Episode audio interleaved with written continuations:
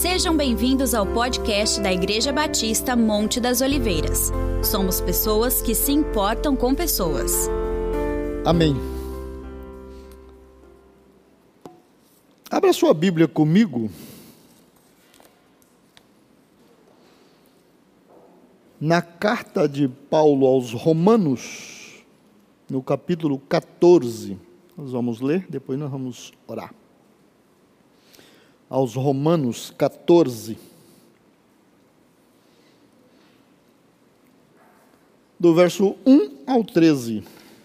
Romanos 14, 1 ao 13.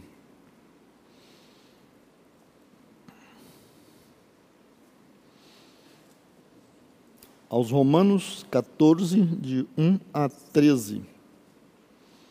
Nós temos falado recentemente no último ano, numa série de mensagens sobre os mandamentos recíprocos, aqueles uns aos outros, e nós vamos voltar ao tema. Romanos 14, 1 a 13, eu vou ler na nova versão transformadora. Pode aparecer na tela na versão corrigida, e você também pode acompanhar na sua Aceitem os que são fracos na fé e não discutam sobre opiniões deles acerca do que é certo ou errado. Por exemplo, um irmão crê que não é errado comer qualquer coisa, outro, porém, que é mais fraco, come somente legumes e verduras. Quem se sente à vontade para comer de tudo, não deve desprezar quem não o faz e quem não come certos alimentos não deve condenar quem o faz, pois Deus os aceitou. Quem são vocês para condenar os servos de outra pessoa? O Senhor deles julgará se estão em pé ou se caíram, e com a ajuda de Deus ficarão em pé e receberão a aprovação dele. Da mesma forma, há quem considere um dia mais sagrado que outro enquanto outros acreditam que todos os dias são iguais. Cada um deve estar plenamente convicto do que faz. Quem adora a Deus num dia especial, o faz para honrá-lo. Quem come qualquer tipo de alimento, também o faz para honrar o Senhor, uma vez que dá graças a Deus antes de comer. E quem se recusa a comer certos alimentos, deseja igualmente agradar ao Senhor, e por isso dá graças a Deus. Pois não vivemos nem morremos para nós mesmos. Se vivemos, é para o Senhor, é para honrar o Senhor. E se morremos, é para honrar o Senhor. Portanto, quer vivamos, quer morramos, pertencemos ao Senhor. Por isso, Cristo morreu e ressuscitou para ser Senhor, tanto dos vivos como dos mortos. Então, por que você julga outro irmão? Porque o despreza. Lembre-se de que todos nós compareceremos diante do tribunal de Deus, pois as Escrituras dizem: Tão certo como eu vivo, diz o Senhor, todo joelho se dobrará para mim e toda língua declarará lealdade a Deus. Assim, cada um de nós será responsável por sua vida diante de Deus. Portanto, deixemos de julgar uns aos outros. Em vez disso, resolvam viver de modo a nunca fazer um irmão tropeçar e cair. Bem? Ah, as crianças vão sair? Não. As crianças vão, vão ficar conosco. Vamos orar? Lembrar algumas necessidades de algumas pessoas. Ah, pastor Luiz, né, ah, que está vindo da cena, ele está em Bauru, que tem que cuidar da, da mãe dele e também da mãe da Nádia. Ele fez uma cirurgia recentemente para corrigir o septo nasal e, e era um tumor, na verdade, não era desvio de septo, era um tumor. E final de semana próximo, agora dia 15, ele tem uma revisão e para também ver o resultado da biópsia ah, e ele tem pedido que a gente o acompanhe em oração. E também recentemente tem, tem, tem sangrado muito, ele tem tido bastante dificuldades e está sendo bem complicado. Então vamos acompanhar em oração. Não é, não é fácil né, a essa altura do campeonato. Também o, o, o pastor Adilson me mandou uma mensagem hoje pedindo que a gente os acompanhasse em oração. Eles estiveram no litoral para acompanhar a sogra, né, a mãe da, da Ana, e ela ficou. Ela teve uma crise muito forte de depressão e alguma coisa, e, e, ela ficou fazendo tratamento e tomando medicação e acompanhamento lá. Ele está só aqui. Ah, ela está um pouco melhor, mas ah, é bem complicado ele aqui e ela lá, e ainda mais né, ela doente e a, a mãe dela já é bem de idade, necessita de muitos cuidados. Né. Vamos estar lembrando de orar pelo pastor Adilson e pela Ana, né, são pessoas que a gente gosta muito, tem muito carinho. E também os irmãos daqui que a gente tem sempre lembrado em oração, a Valéria, a Gesiane, uh, irmão Zé Armindo, pastor Cícero, Mesão, Mesão que a gente fala é o do Devanir, marido da, da Renata, a Sandra Idalina, está né, tá fazendo uma série de exames, Deus tem dado graça, mas precisa uh, do, do, nosso acompanhamento em oração, vamos estar tá sempre lembrando de orar e, e lembrar mais vezes, né, porque são necessidades realmente é, urgentes, necessárias né, do apoio da igreja. Vamos orar? Florinda, cuidando dos netos, né? Das netas, né? Da neta agora, né? Uma, uma veio a falecer e nós estamos orando pela, pela outra e pela família como um todo, né? Precisa do nosso apoio e a gente vai. O Zambini, né? O marido da Sônia também está tá em estado avançado de câncer, vamos estar acompanhando e ministrando na vida deles, né? Pai Santo, nós nos achegamos a Ti e fazemos em fé que servimos um Deus todo-poderoso, que conhece todas as nossas necessidades, até mesmo antes delas existirem.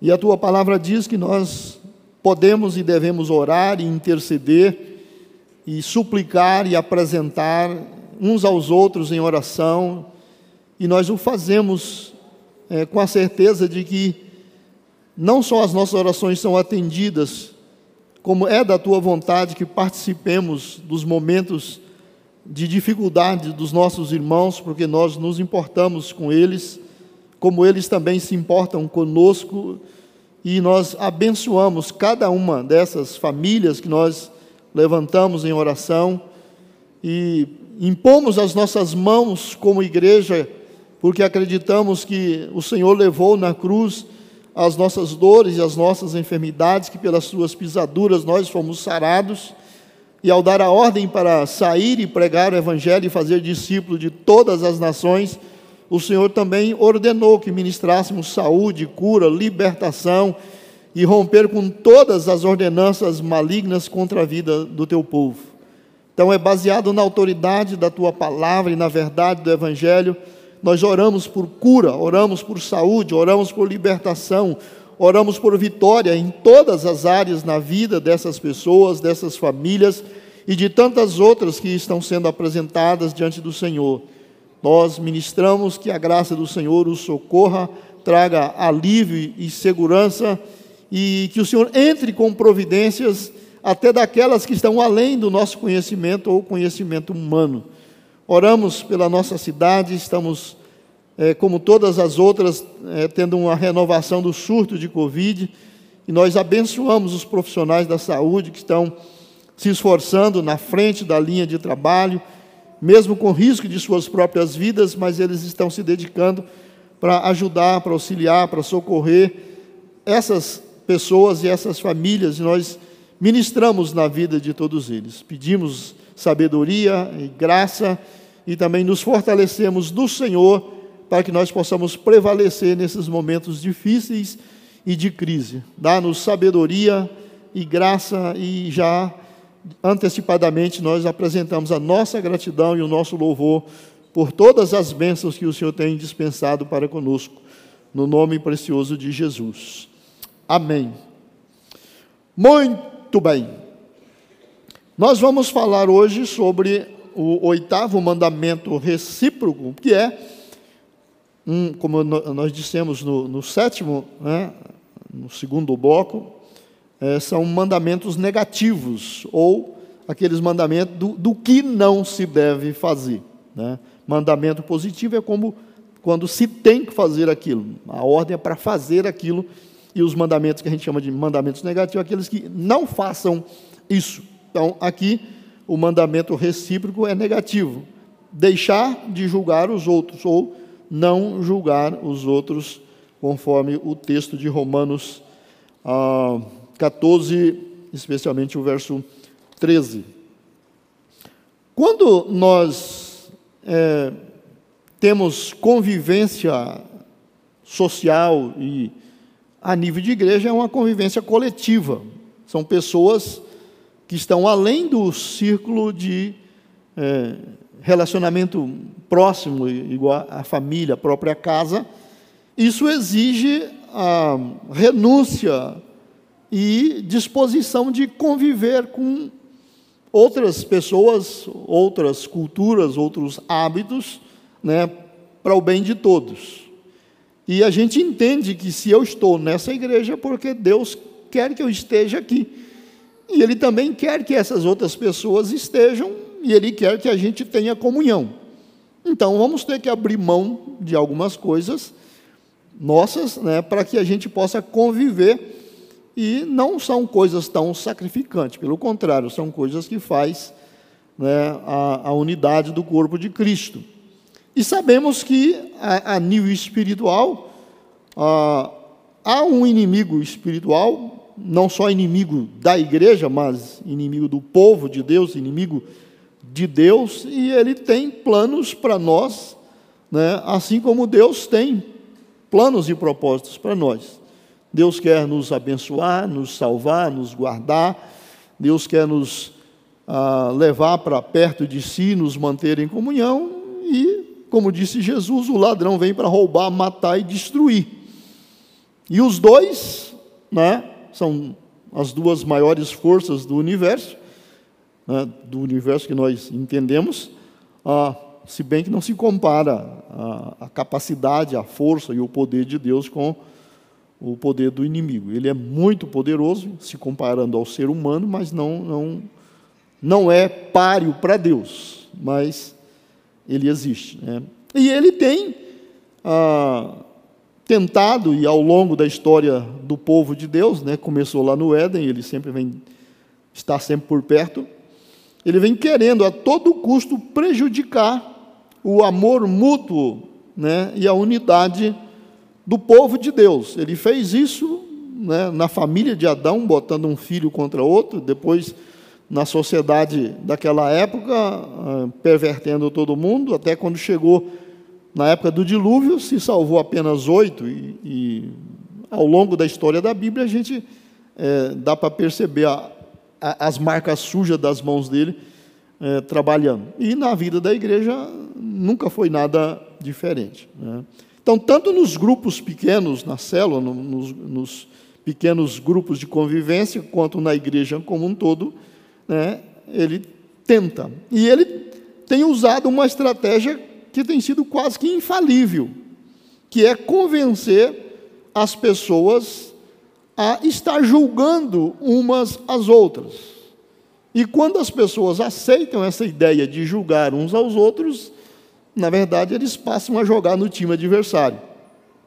Se um membro da igreja, por exemplo, um cristão, chega a uma convicção firme, né, de que a sua opinião ou a sua maneira de fazer as coisas é a melhor, e especialmente sobre temas que a Bíblia não diz exatamente o que deve ser feito, tem alguns temas que a Bíblia deixa em aberto, para critério de consciência de escolha individual.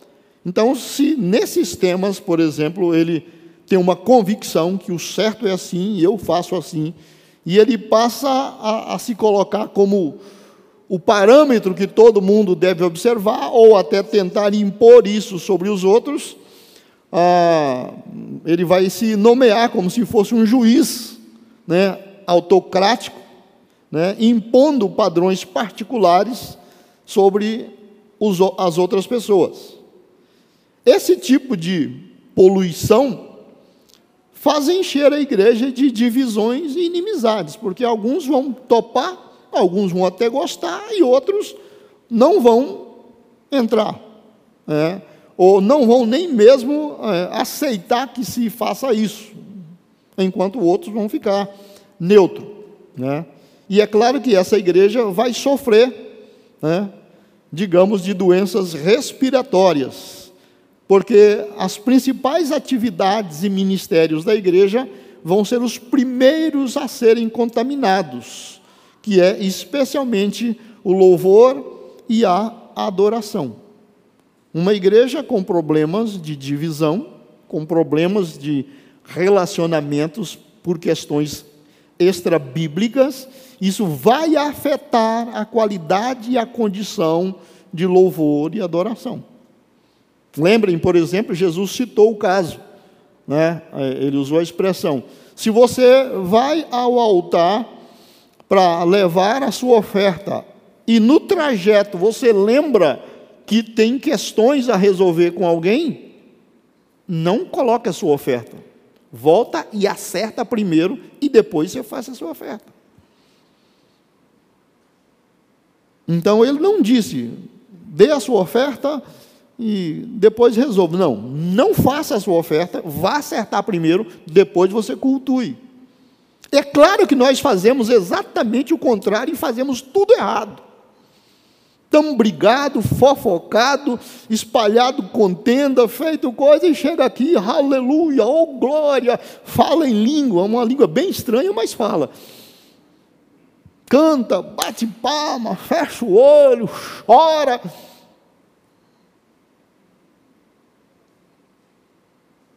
Para nós funciona, mas para Deus não.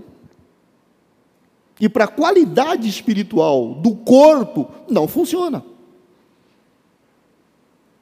É um engano a gente pensar que do jeito que a gente fizer, Deus aceita, porque Deus é amor e nós somos filhos e Ele nos ama, qualquer coisa que a gente fizer.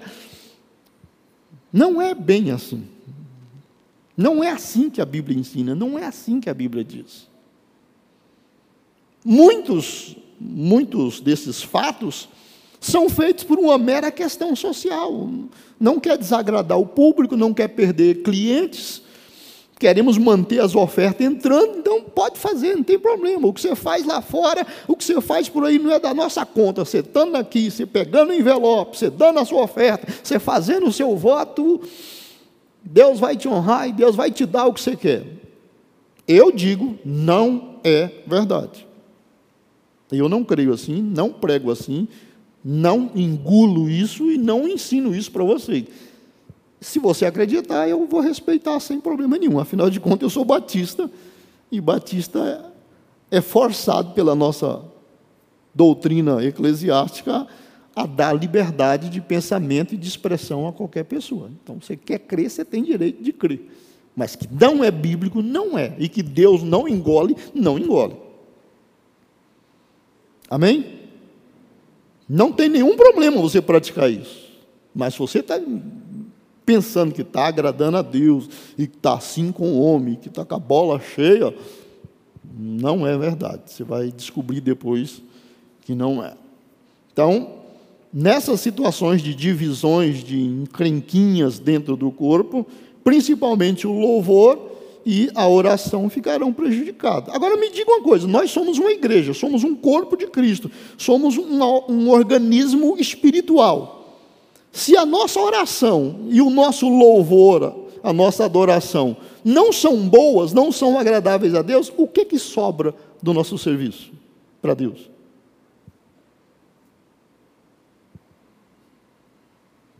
Se a oração e o louvor não são de boa qualidade, o que, que vai se dizer dos outros ministérios? Ah, não, mas nós damos muita cesta básica. Ah, nós enviamos muita grana para missões. Ah, nós. Hum,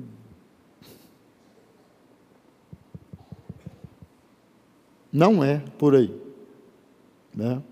Um corpo doente não pode trabalhar bem. Assim, os ministérios dessa igreja são desvirtuados, até por briguinhas a respeito de coisas sem a menor importância. Então, é sobre esse tipo de problema que Paulo falou nesse texto de Romanos 14 que nós lemos, de onde vem esse mandamento. Lá no verso 13 ele falou: Portanto, depois dele falou tudo, quem come isso, quem não come, quem aceita, quem não aceita, quem considera segunda-feira mais santo que domingo, outro acha que é o sábado que é mais santo, outro acha que é a sexta-feira. Ele falou: portanto, deixem de julgar os outros, em vez disso, resolvam viver de modo a nunca fazer um irmão tropeçar e cair. Né? Portanto, deixem de julgar os outros. Né? Uma observação importante: mesmo antes da conversão de Paulo, né, Jesus já havia enunciado esse mandamento, falado quase que essas mesmas coisas, lá no Sermão do Monte, lá em Mateus 5. Né? O Senhor somente não desdobrou a explicação do mandamento, igual Paulo fez aqui. Né? Lá Jesus disse o seguinte, Mateus capítulo 7, de 1 a 5. Veja bem que o que Jesus disse é praticamente o mesmo que Paulo disse, e para nós o de Jesus é até mais autoridade, né? Embora os dois são Bíblia, então os dois têm autoridade, mas entre Paulo e Jesus não, não, a gente não discute. Né? Mateus 7, de 1 a 5, Jesus disse: Não julguem para não serem julgados, pois vocês serão julgados pelo modo como julgam os outros. O padrão de medida que adotarem será usado para medi-los. Porque você se preocupa com o cisco no olho de seu amigo, enquanto há um tronco em seu próprio olho? Como pode dizer a seu amigo: Deixe-me ajudá-lo a tirar o cisco do seu olho, se não consegue ver o tronco em seu próprio olho?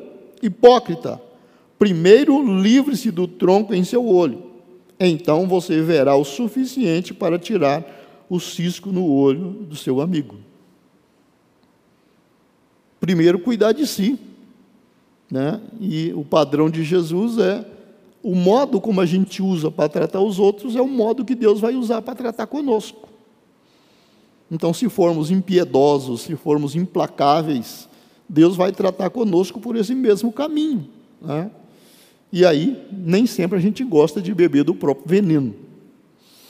Definindo, julgarmos uns aos outros significa tomarmos por certo que a nossa ideia sobre determinada prática duvidosa ou questão doutrinária é a única admissível. Né? Ao assim fazer, criticamos e condenamos a qualquer outro que não esteja compactuando e concordando com a nossa ideia. Né? Eu tenho uma ideia sobre tal coisa e você tem a sua, mas eu acho que a minha é a certa e você deveria concordar comigo. Se você não concordar comigo, você está errado. Então, nesse sentido, eu estou julgando. Tá? Exemplos negativos que a Bíblia apresenta. Nós já vimos até a terceira carta de João, ele falou de um rapaz lá na igreja, né? Escrevi à igreja sobre isso, mas Diótrefes, que gosta de ser o mais importante, se recusa a receber-nos. Quando eu for, relatarei algumas das coisas que ele tem feito, bem como suas acusações maldosas contra nós. Ele não apenas se recusa a acolher os irmãos, mas também impede os outros de ajudá-los. E quando o fazem, ele os expulsa da igreja. Então, o irmão de Ótrefes tinha um péssimo testemunho. Falava mal dos apóstolos, não recebia os missionários e enviados apostólicos que apareciam na cidade ou na igreja, não os hospedava, não os acolhia, se alguém da igreja fizesse, ele despachava os dois. Então João falou: estou indo aí, e a gente vai ter uma conversa séria sobre isso. Então, ele julgava que ele era o que tinha a palavra final sobre qualquer coisa e todo mundo deveria, deveria ler pela cartilha dele. Né? Isso não é bem correto. Paulo também escrevendo aos Coríntios, no primeiro, na primeira carta, no primeiro capítulo, 10 a 12, ele falou o seguinte: Irmãos, suplico-lhes em nome de nosso Senhor Jesus Cristo, que vivam em harmonia uns com os outros e ponham fim às divisões entre vocês. Antes tenham o mesmo parecer, unidos em pensamento e propósito. Unidos em pensamento e propósito. Pois alguns membros da família de Chloe me informaram dos desentendimentos entre vocês, meus irmãos. Refiro-me ao fato de alguns dizerem: Eu sigo Paulo, enquanto outros afirmam: Eu sigo Apolo, ou Eu sigo Pedro, ou ainda Eu sigo Cristo. Então, imaginou uma igreja fracionada, né? Eu só obedeço Paulo, eu só obedeço Pedro, eu só obedeço Apolo, eu só obedeço Cristo. É claro que essa igreja está dividida, e é claro que isso faz mal para a igreja, né, e, e faz mal para o reino de Deus. E Paulo pediu: parem com isso, vamos trabalhar com o mesmo pensamento, com o mesmo propósito. Né, então vamos ter que nos entender, vamos ter que conversar e chegar a um acordo para aquilo que é melhor para o todo, né, e não necessariamente para nós mesmos. Como é que isso se aplica a nós no século 21? O mandamento de não julgarmos uns aos outros implica ou implica, né, em várias considerações. Vamos pensar aqui em algumas coisas que precisamos considerar sobre não julgar. Primeira coisa, há certos aspectos da doutrina ou dos padrões de conduta que as escrituras revelam que não estão especificadas, né? Mas ela deixa para o critério de consciência individual do cristão. Né? No texto de Romanos que nós lemos, por exemplo, aí no verso 2, 3 e 4, né, ele falou: por exemplo, um irmão crê que não é errado comer qualquer coisa. Outro, porém, que é mais fraco, come somente legumes e verduras. Quem se sente à vontade para comer de tudo, não deve desprezar o que não faz. E quem não come certos alimentos, não deve condenar quem o faz, pois Deus os aceitou. Quem são vocês para condenar os servos de outra pessoa?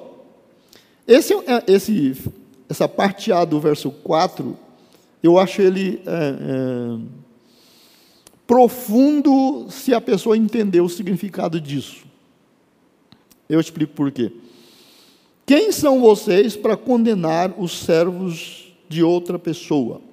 Ah, vamos pensar no nosso caso que estamos há muitos anos de distância de escravidão ou de, de, de ter servos, ter escravos.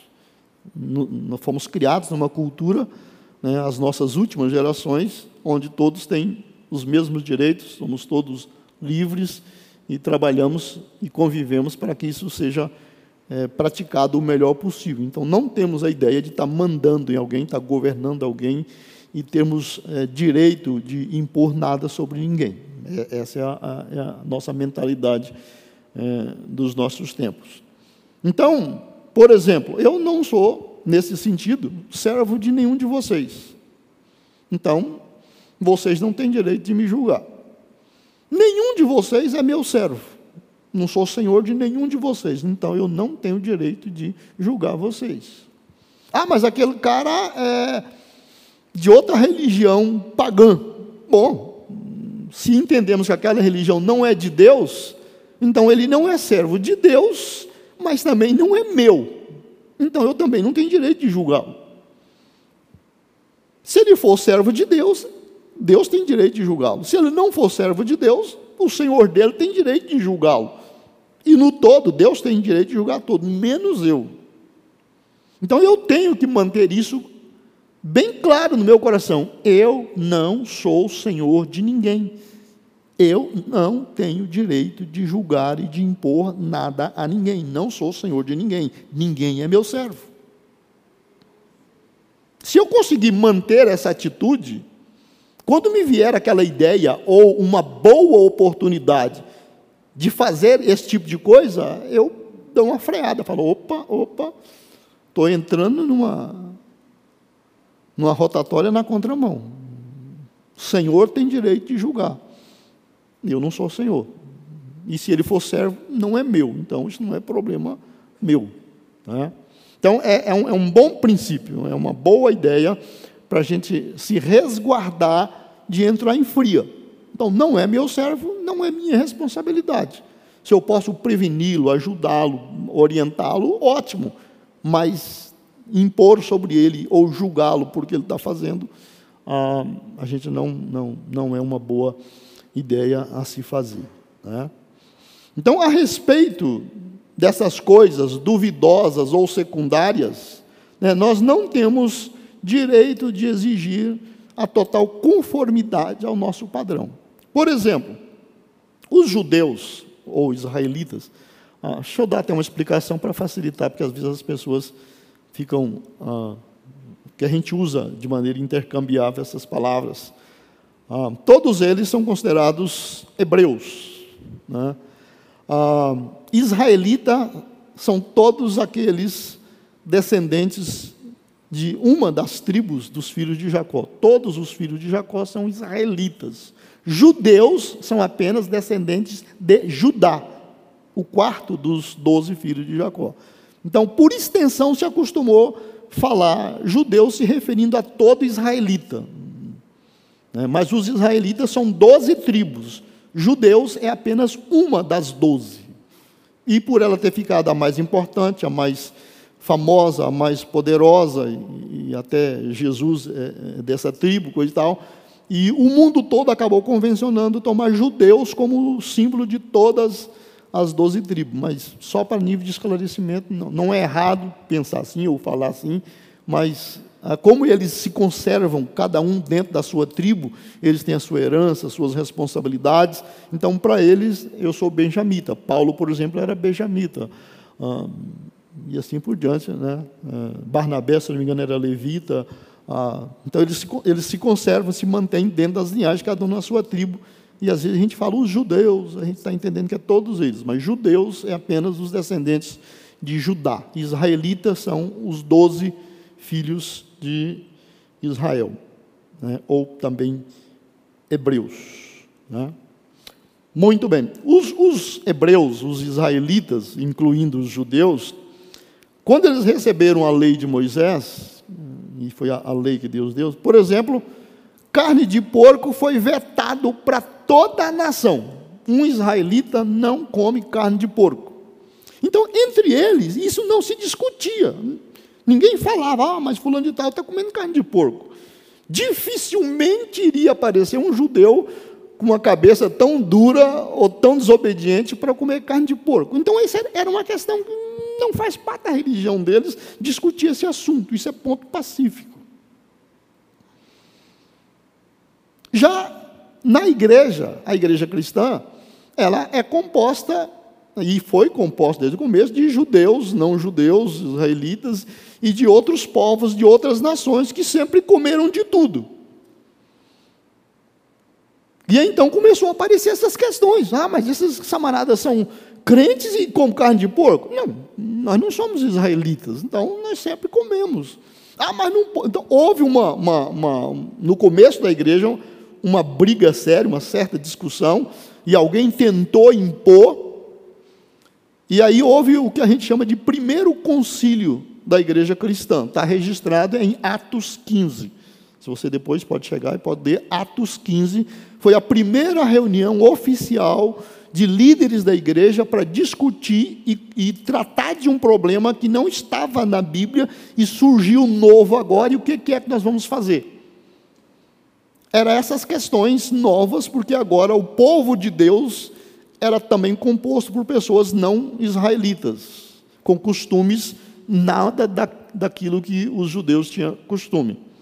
E então eles em comum acordo, a liderança, os apóstolos e o Espírito Santo, chegaram à conclusão que de todos os ensinamentos e doutrinas cerimoniais do Velho Testamento, que todo israelita é obrigado, pela sua fé, a praticar, para a igreja prevalecia apenas quatro coisas.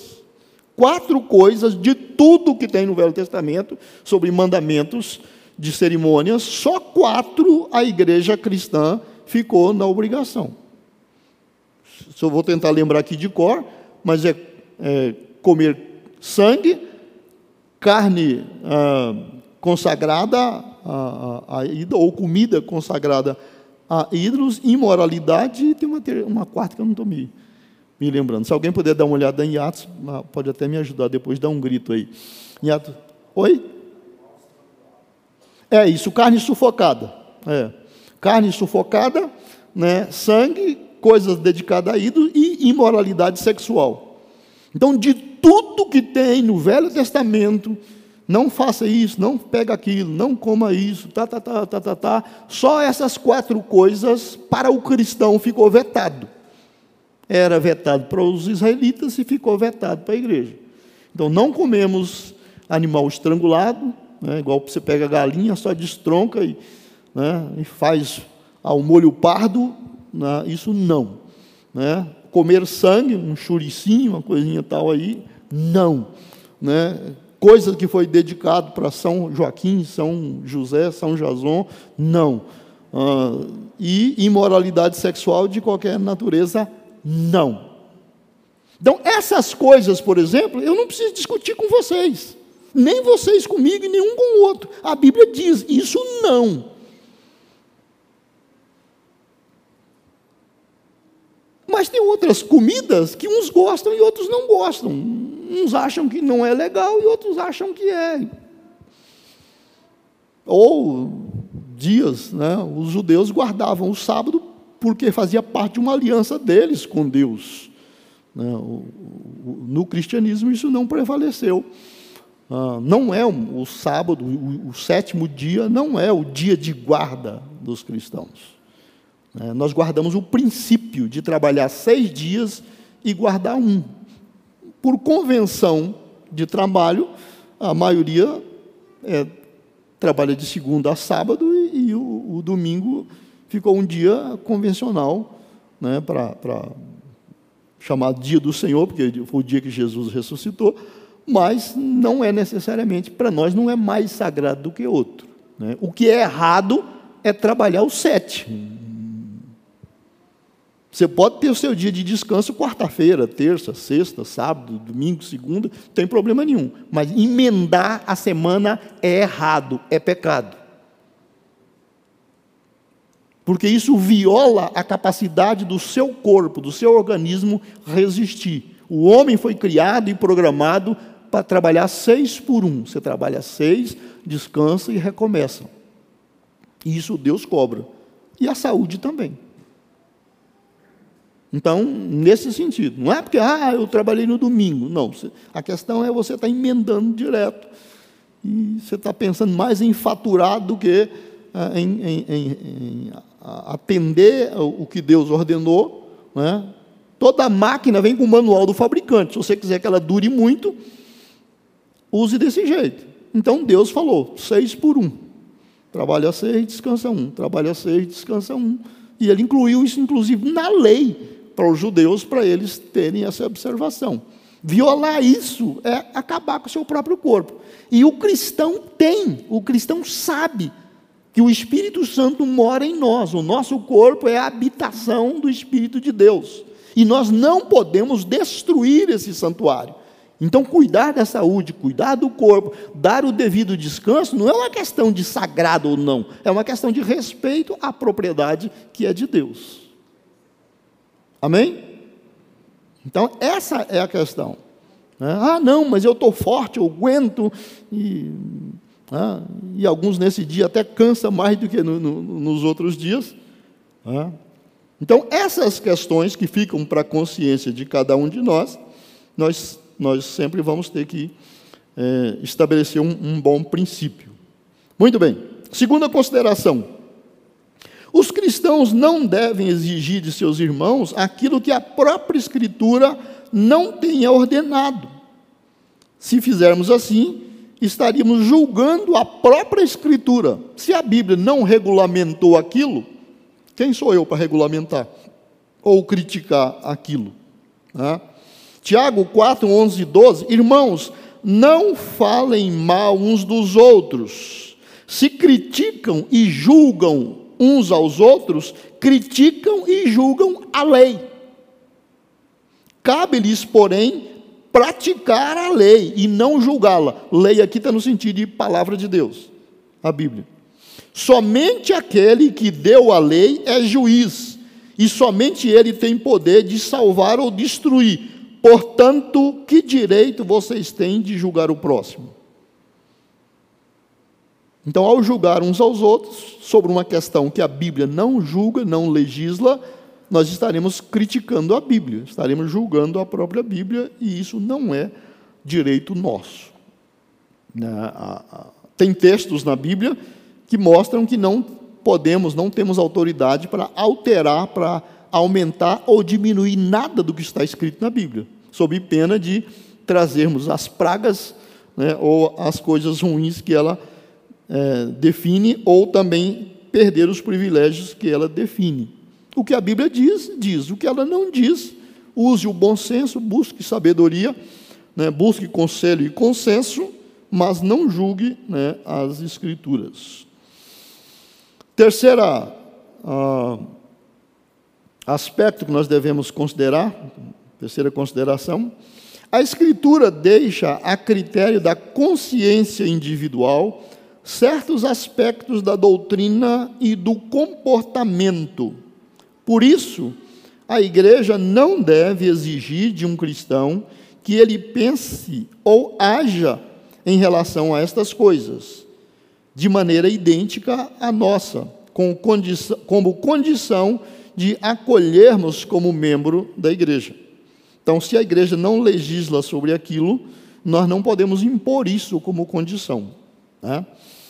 Ah, Romanos 14, versos 1, 3 e 4. Aceite os que são fracos na fé, ou novos na fé, né? e não discutam sobre as opiniões deles acerca do que é certo ou errado. Quem se sente à vontade para comer de tudo, não deve desprezar quem não faz. E quem não come certos alimentos, não deve condenar quem o faz, pois Deus os aceitou. Quem são vocês para condenar os servos de outra pessoa? O Senhor deles julgará se estão em pé ou se caíram, e com a ajuda de Deus ficarão em pé e receberão a aprovação dele. Né? Então, se Deus os recebeu, né, não podemos impor condições que a Bíblia não diz que são condições para tal. Quatro, Embora certas coisas sejam deixadas a critério individual, cada um deve estar plenamente convicto em sua própria mente. Então, tem certas coisas que a Bíblia não diz que deve ser assim ou assim. Então, a sua posição tem que ser sua posição. Você examina, você ora à luz do seu entendimento e da sua comunhão com Deus você tome essa decisão. Eu vou fazer assim, ou não vou fazer assim, por causa disso e disso e disso. O que a pessoa entender, né, e isso não contrariando as Escrituras, cada um tenha plena convicção em sua própria mente. Né. Por que você não faz isso? Não faço isso porque eu creio que no meu relacionamento com Deus isso não é adequado. Mas e se eu fizer assim? Não, é você, é você. Ore, busque orientação. Se você entender, tudo bem. Se não, você não deve me copiar ou copiar esse ou aquele ou aquilo. Né? Então, é importante você ter convicção. Por que, que você faz desse jeito? Né? Por exemplo, hoje tem uma discussão muito forte. Ah, segundo casamento. Há uns anos atrás, isso era quase unanimidade né, entre os evangélicos. Ah, hoje já não é mais. Mas tem os dois lados bastante entrincheirados. Né? Então, cada pessoa, dependendo da condição que você está, ou do caso que você tem que avaliar, você tem que ter a sua convicção. E é claro que os dois lados têm muitos versículos para citar. Ah, a pessoa se separou. E ele está querendo casar de novo. Mas a Bíblia não diz que é pecado. Aí um mostra de um lado, o outro mostra do outro, um mostra uma coisa, o outro mostra outro. O que você tem que fazer? Você tem que se posicionar dentro da sua convicção bíblica do que é certo, o que é errado, o que é pecado, o que não é. E se você um dia chegar naquela condição, é isso que você vai fazer. Hoje você fala, não, tem que ser assim, mas quando chegar a sua vez, você fizer assim, e aí, você não dizia que era assim? Não é? Não estou dando a minha opinião, estou dizendo que há os dois lados, há a, a discussão, né? e a pessoa tem que se posicionar.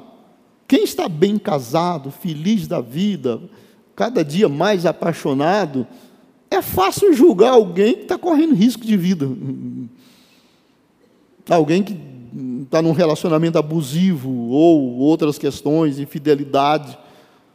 Ah, não, mas a pessoa não pode fazer. A Bíblia diz isso, e a Bíblia diz isso.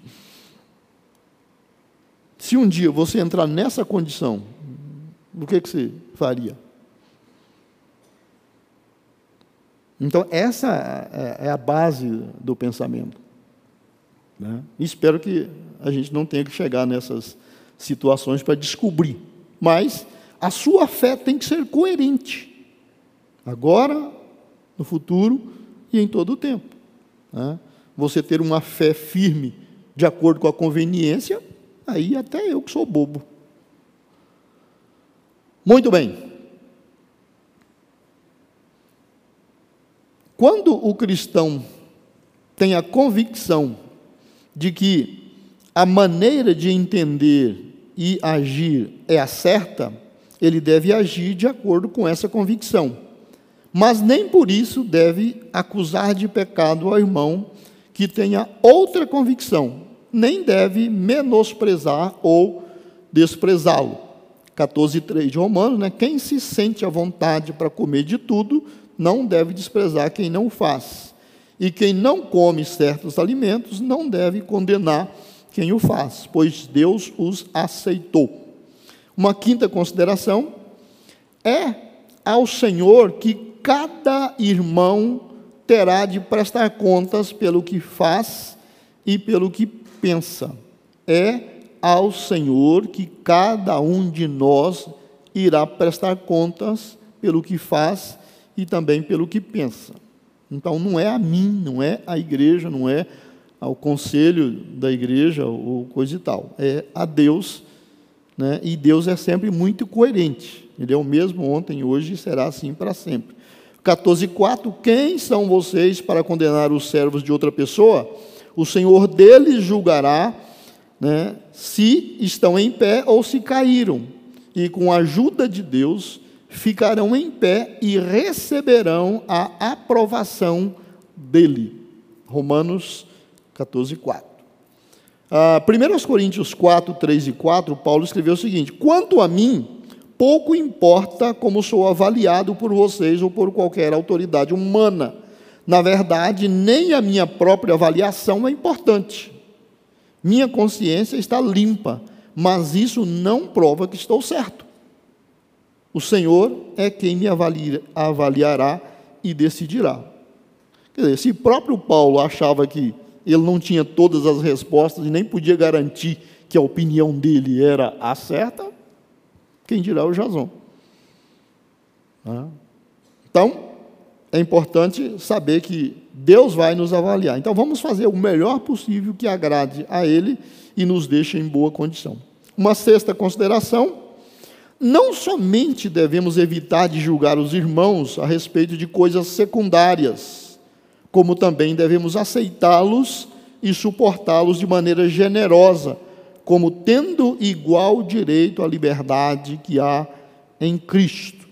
Não somente devemos evitar de julgar os irmãos a respeito dessas coisas secundárias, como também devemos aceitá-los, os irmãos, né, e suportá-los de maneira generosa, como tendo igual direito à liberdade que há em Cristo. Romanos 15, 7.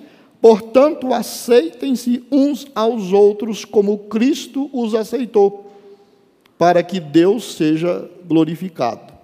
Romanos 15, 7. Colossenses 3, 13. Sejam compreensivos uns com os outros e perdoem quem os ofender. Lembrem-se de que o Senhor os perdoou, de modo que vocês também devem perdoar.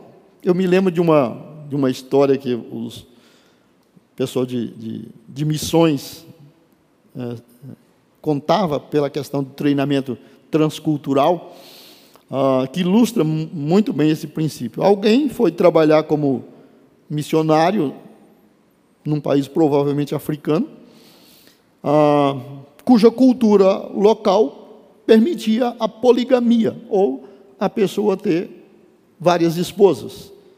E, inclusive, ter várias esposas era sinal de status na cultura deles. Quanto mais esposa a pessoa tinha, indicava que ele tinha mais autoridade, mais poder, ah, ah, mais influência social. Então, era o padrão deles.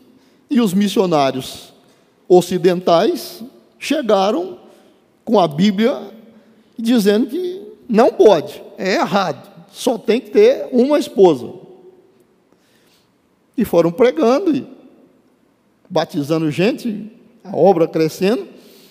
E um chefe tribal, que tinha ah, seis, sete esposas, se converteu e pediu para batizar, e o missionário escorou ele: Você não pode batizar, você tem sete esposas. Não, mas isso é da nossa cultura. Não, não, não, não. E toda vez que tinha batismo, ele vinha e pedia: Eu quero batizar, eu creio em Cristo, eu amo a, a Bíblia. Não, você tem sete esposas, você não pode. E era aquela, aquele dilema. E um dia de batismo, o camarada chega lá, pastor, agora eu posso batizar, eu quero batizar. Mas você tem sete esposas? Não, não tem mais, eu matei seis. Agora me diga. São dois valores: poligamia ou assassinato. Agora ele pode batizar, porque o cara tem só uma esposa, com seis homicídios no lombo. Agora me diga, quem provocou isso?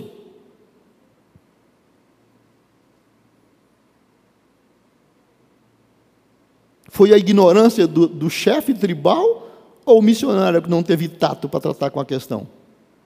E explicar para ele qual deveria ser a solução para resolver a questão. Ele simplesmente disse: não, não posso porque você tem sete. Ele não falou divorcia, manda embora, distribui, dá de presente, faz alguma coisa.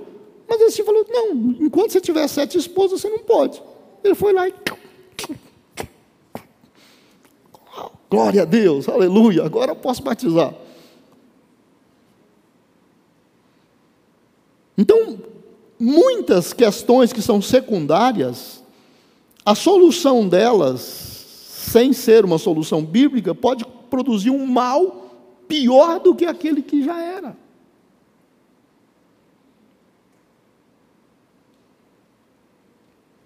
A questão do segundo casamento vai por esse mesmo caminho. Você privar a pessoa de ter um segundo casamento, você pode induzi-lo a viver uma vida de imoralidade. E aí?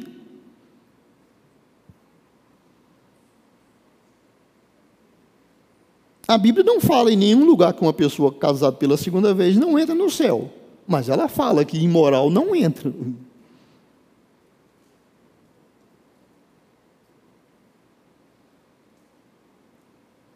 Então, tem muitas coisas que são muito simples, aparentemente, porque não faz parte da nossa realidade. E só dizer, faz assim, não é necessariamente a melhor solução. E às vezes, quem nunca pensou nisso, só depois do desastre é que ele vai ver os outros ângulos da questão.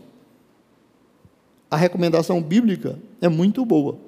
Não julguem não critiquem, não imponha sobre os outros né, aquilo que você não gostaria que viesse sobre você e traga resultados desastrosos para o reino de Deus. Vamos pensar ah, nisso que eu falei hoje, da seguinte maneira: eu seria capaz de julgar, você seria capaz de julgar um irmão, se notasse nele alguma atitude ou prática, por exemplo, digamos, ele come coisas que eu acho que não são convenientes para o cristão.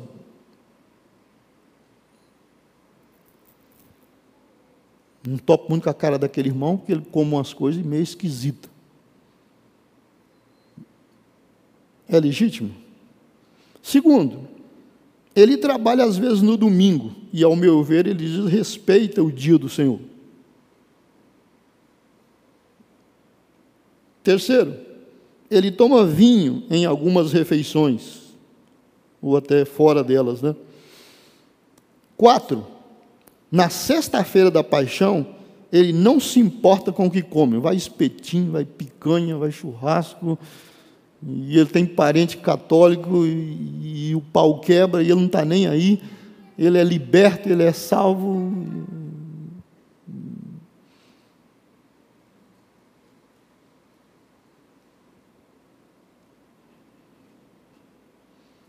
Uma outra questão. Ele pensa que a igreja não será arrebatada até que todas as tribos e etnias do mundo tenham sido evangelizadas. Eu acredito que o arrebatamento pode acontecer antes mesmo desse culto terminar. E aí? Nós vamos nos cruzar no tapa e ele está errado eu estou errado? Tem gente que acredita, tem corrente teológica que, enquanto o evangelho não for pregado a todas as tribos, a todas as etnias, o fim não vem, porque foi isso que Jesus falou. E tem outros que acreditam que o arrebatamento é iminente, pode acontecer a qualquer hora. Quem está certo?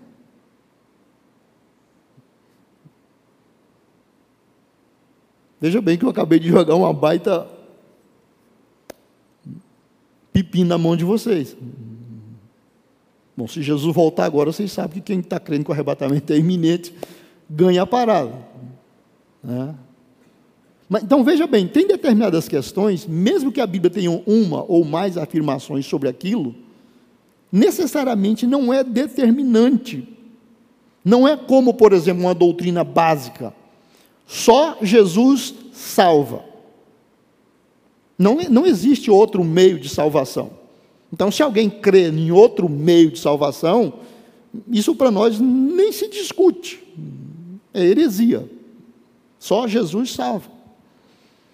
Mas o arrebatamento só vai acontecer depois que todo mundo, de todas as tribos, uh, ouviu o Evangelho? Ou o arrebatamento pode acontecer a qualquer momento. Isso é uma questão de estudo teológico, e algum. É, é, teológico não, de, de, de, de escatologia, sobre a, as últimas coisas. E quando é que vai acontecer? Pode ser que sim, pode ser que não. Né? E tem outras minúcias doutrinárias que não levam a lugar nenhum ficar discutindo ou firmar posição e dividir é, é, a comunhão por causa disso. Então, se a Bíblia não é taxativa, e isso não é uma doutrina essencial, leva numa boa. Hum, não faz muita diferença. Né? Amém? Então, se não for uma doutrina, se for uma doutrina essencial, salvação, santificação, ah, a volta de Cristo, juízo final, é, essas doutrinas que são básicas, não tem como abrir, purificação só no sangue de Jesus, salvação pela graça, a menos que seja uma doutrina dessa, não discuta.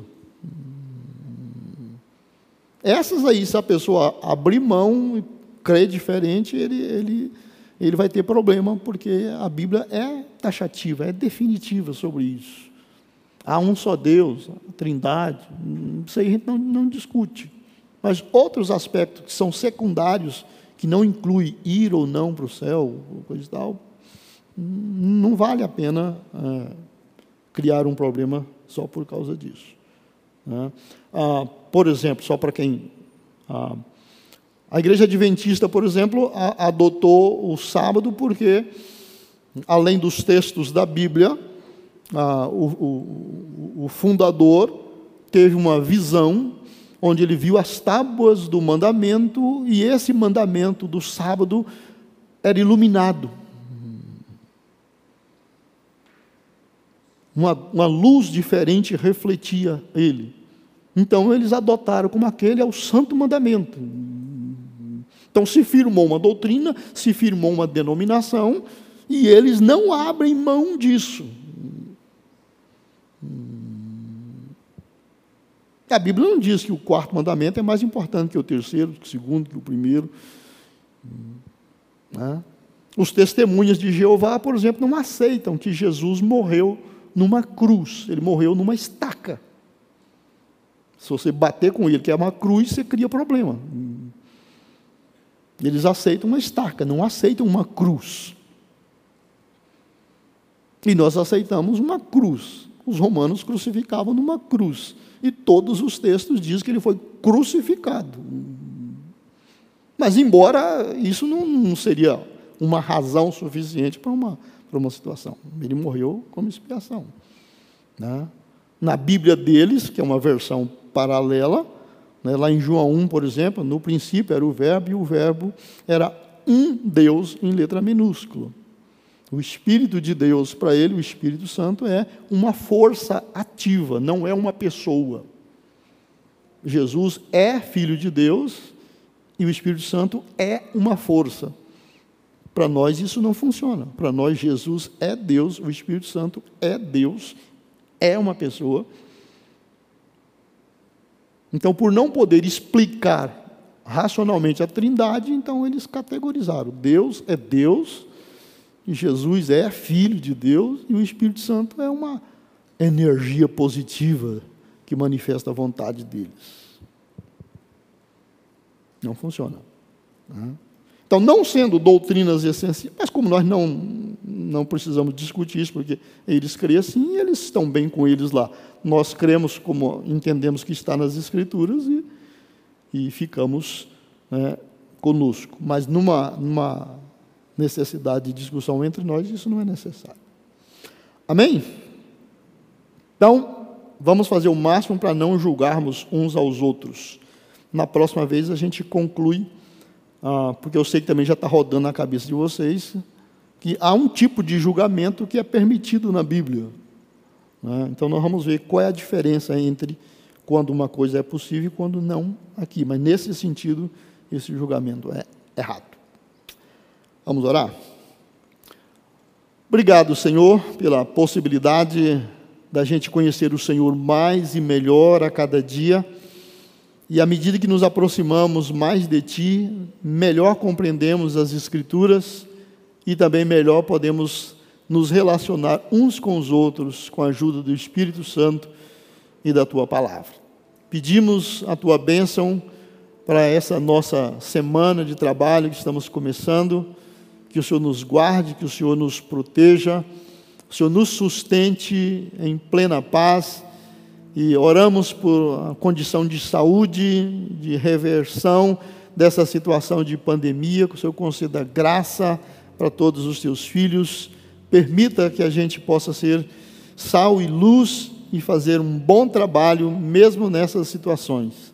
Ilumina a nossa mente, o nosso coração e guia-nos em paz e na tua graça. Muito obrigado, que o Senhor nos proteja. É o que pedimos e agradecemos em nome do Senhor Jesus. Amém. Gostou dessa mensagem? Então compartilhe com sua família e amigos e não se esqueça de nos acompanhar nas redes sociais. Até a próxima!